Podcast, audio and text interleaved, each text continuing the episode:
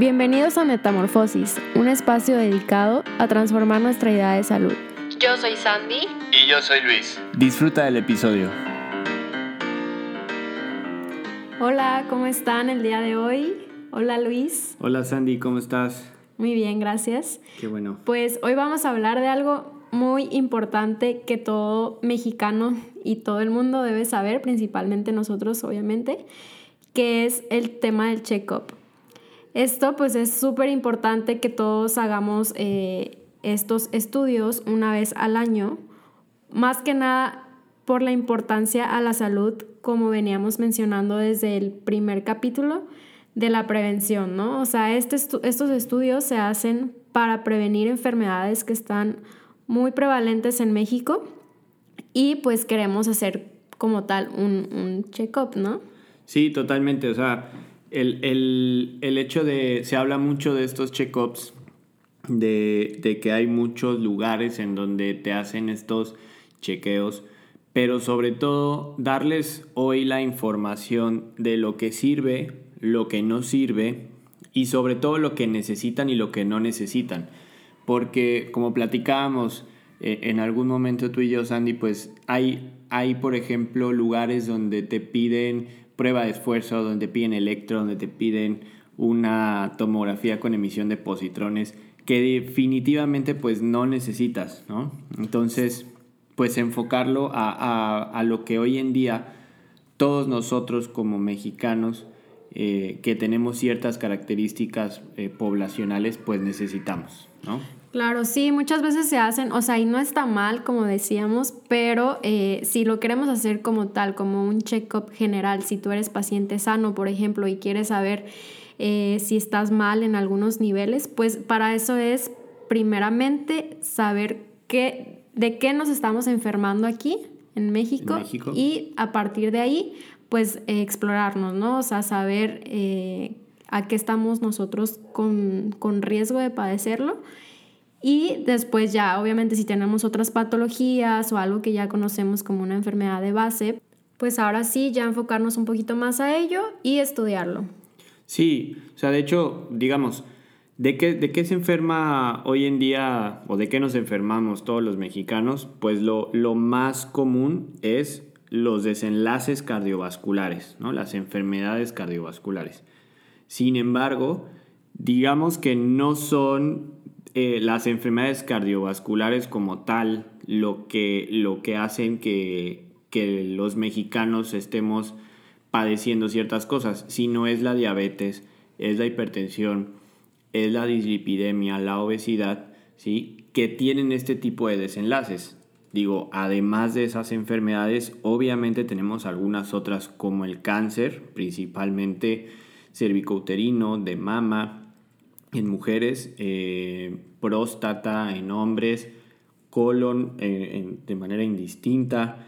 Hay muchas enfermedades de transmisión sexual y también hoy en día, digamos que hay una, además de que hay apertura, también nos estamos enfocando mucho a la parte de salud mental, ¿no? Entonces... Claro, muy importante. Sí, no, y, y digamos que eso es pues lo que digamos, los check-ups que, debemos de estar buscando, en, donde nos hagan ese tipo de cosas. Bueno, entonces, para evaluar si tenemos los lípidos altos, pues hay que hacer un perfil lipídico, ¿no? O sea, primero checar colesterol, tanto el bueno, el malo, los triglicéridos y con eso el médico va, va a evaluar el riesgo cardiovascular. Otro sería la hemoglobina glucosilada, para checar si tenemos eh, diabetes o riesgo de padecer diabetes también. Y esta es muy importante que sea la hemoglobina glucosilada porque es como más certera, ¿no? O sea, nos dice desde tres meses antes cómo ha estado nuestra glucosa y es más confiable a que si nos tomamos una glucosa en ayuno, por ejemplo, y pues tiene mucho que ver qué cenamos una noche anterior, cómo estuvimos las últimas semanas en cuanto a nuestra dieta y la otra pues nos dice tal cual. Sí, o sea, no es que esté mal, y, aquí sí recalcar, se pueden hacer una glucosa en ayuno, pero como dice Sandy, o sea, la idea de tener la hemoglobina glucosilada es que no importa si la noche antes cenaron un poquito de más o al revés, o cenaron de menos porque sabían que tenían los estudios, Y entonces, pues la hemoglobina glucosilada, digamos que no miente. ¿no? Nos dice la verdad tal cual. Estos, estos estudios se los pueden hacer y se los recomendamos una vez al año. Todos los pacientes eh, adultos, ¿sí? De, preferencia, ¿no? Todos los que sean mayores de 18 años, pues se los pueden hacer. Lo único que, que se requiere en términos generales es un ayuno de 8 horas y se los pueden hacer en cualquier laboratorio, como les decíamos, de preferencia una vez al año. Lo que su médico va a hacer en cuanto tenga estos resultados, pues es calcular lo que se llama eh, riesgo cardiovascular, que es para saber eh, qué riesgo tenemos cada uno de nosotros de tener un evento cardiovascular, sea cual sea, en un plazo de unos 10 años. Entonces, eso es, digamos, en, función de los lípidos. Ahora, ¿Qué pasa, por ejemplo, eh, si en su familia hay antecedentes de algún cáncer, ¿no? Por ejemplo.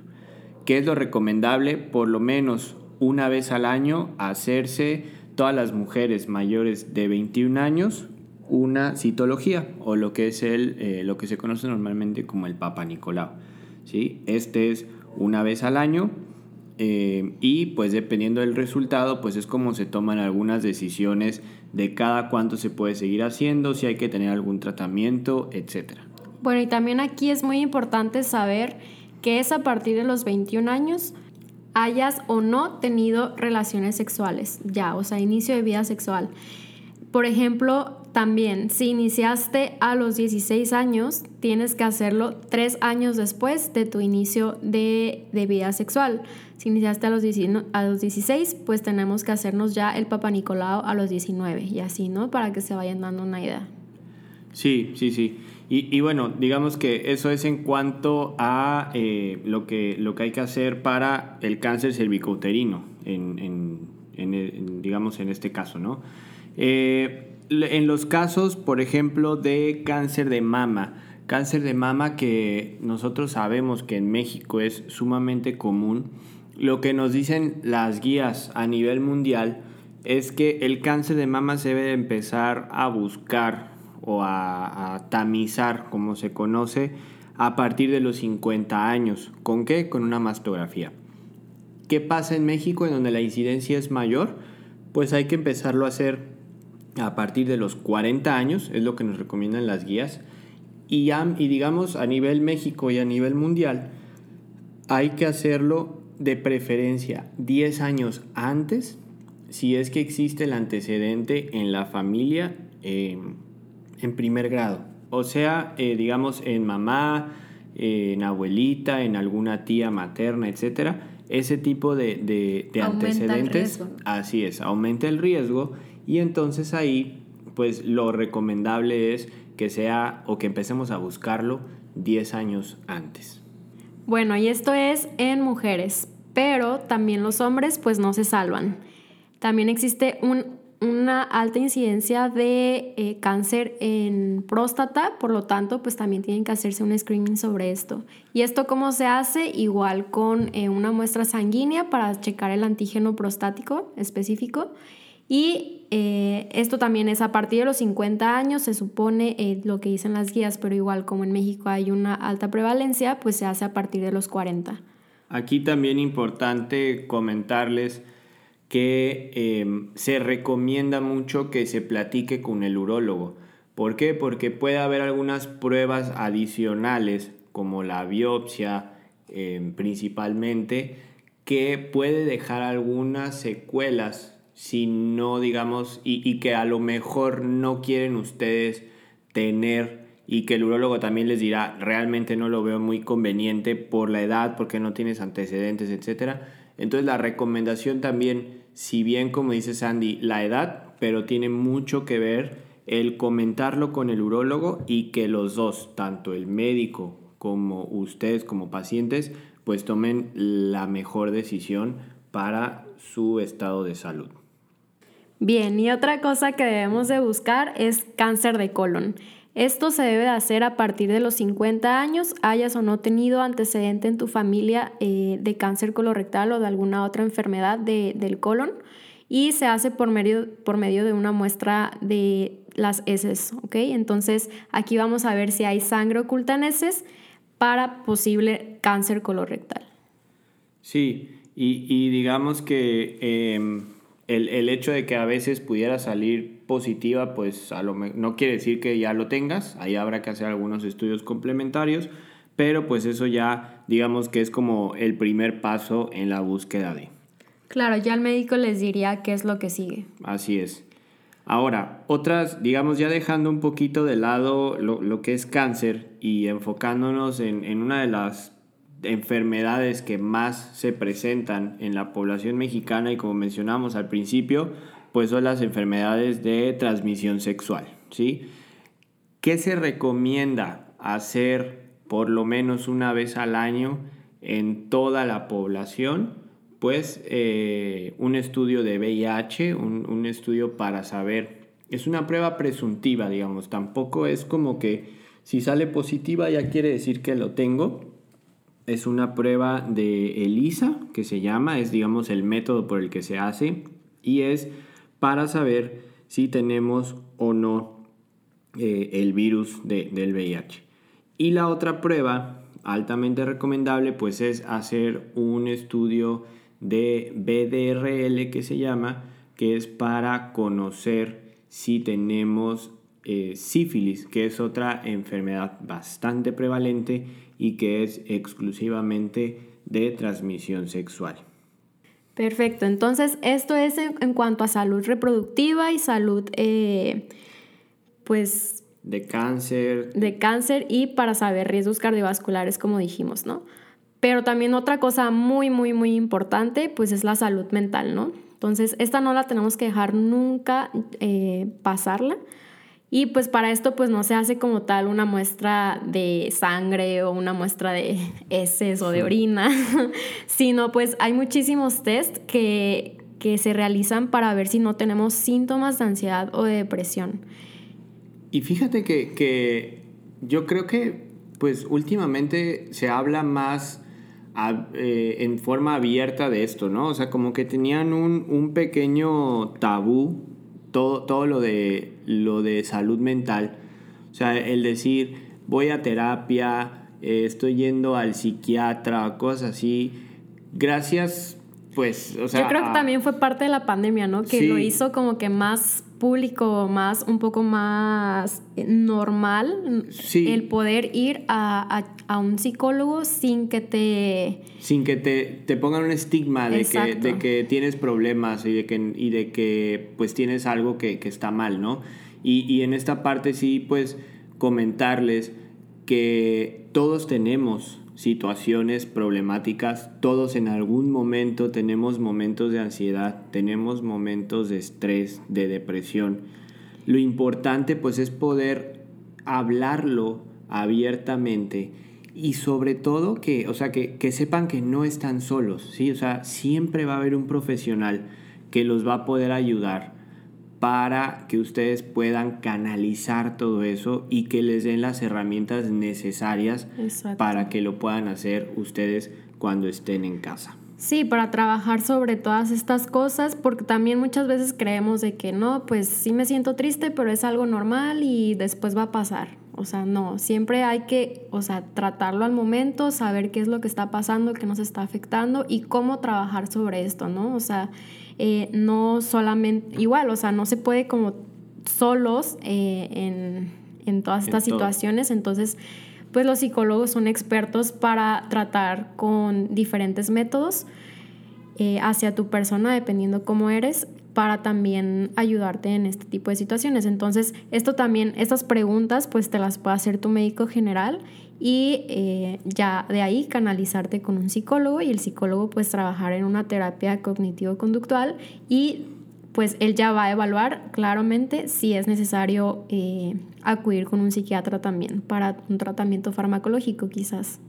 Sí, y, por ejemplo, en, después de, hablar de todo esto, pues es muy importante, o sea, el, lo que decíamos al principio, no es que eh, si vas a un check-up y te piden un electrocardiograma y te piden una prueba de esfuerzo y te piden un montón de cosas, digamos, no es que esté mal, o sea, lo, te lo puedes hacer. Las recomendaciones que hay hoy en día son muy claras y sobre todo lo que tenemos en, en, en México, que era, que era lo que hacíamos mucho énfasis, ¿no? O sea, en un principio, digamos, hoy en día los infartos del corazón, los infartos cerebrales, algunas otras enfermedades cardiovasculares sí están sucediendo, pero no están sucediendo, digamos, eh, nada más porque sí, sino porque detrás de, de eso que está pasando, pues seguramente hay una diabetes, hay una hipertensión, hay problemas con los lípidos, y todo esto, pues, en lo que culmina, digamos, pues es en, situaciones, pues, de, desenlaces cardiovasculares, ¿no? Entonces, eh, es por eso que se busca, al final, primero, lo que puede desencadenar todas estas enfermedades, más que ir a buscar esa patología ya del corazón directamente, pero, insisto, no es que esté mal, se lo pueden hacer, claro, pero la invitación pues es hacerse los estudios que tienen más evidencia, los estudios que más les van a ayudar, sobre todo eh, eh, pues por ser, insisto, población mexicana de riesgo, que todos tenemos el riesgo de padecer cualquiera de esas enfermedades. Y por eso eh, es lo que más se recomienda hoy en día, que se hagan esos estudios, como les decíamos, una vez al año por lo menos con algunas salvedades, ¿no? Por ejemplo, el Papa Nicolau, pues si todo sale bien, eh, dos años seguidos, se puede ahí ir espaciando a tres años em, y sobre todo si no tienen ningún resultado ahí de, alarma. Y ningún riesgo durante esos dos años. Así es, sí, totalmente. Entonces, pues es, esa la, la invitación. Y bueno, como conclusión, pues tenemos que saber que estos son los estudios que se realizan para hacerse un check-up, pero no hay que olvidarnos que tenemos que llevar siempre nuestros hábitos saludables, ¿no? Ya sea la alimentación, aumentar el consumo de frutas, verduras, fibra, eh, beber abundante agua, disminuir todas las grasas, eh, evitar la obesidad, el sobrepeso, todo esto porque nos lleva a un riesgo mayor de padecer alguna de estas enfermedades. Y pues bueno, eh, la invitación siempre es, como, como dice Sandy, pues a cuidarnos, vayan a hacerse cualquiera de estos estudios, eh, lo recomendable pues con, con, digamos, con su médico de cabecera, que sea él quien los revise, no hay como alguna digamos, indicación en particular para ningún estudio, que deban tener preparaciones, etcétera, y vayan pues con su médico para que sea quien se los lea, les dé los resultados, etcétera. Y el seguimiento sobre todo. Sí, sí, sí. Y pues recuerden, una gran transformación siempre empieza con una decisión. Atrevámonos a tomarla. Hasta la próxima. Bye, muchísimas gracias por escucharnos y darnos todos esos comentarios. Muchas gracias a todos, nos vemos en la próxima. Bye bye. Chao.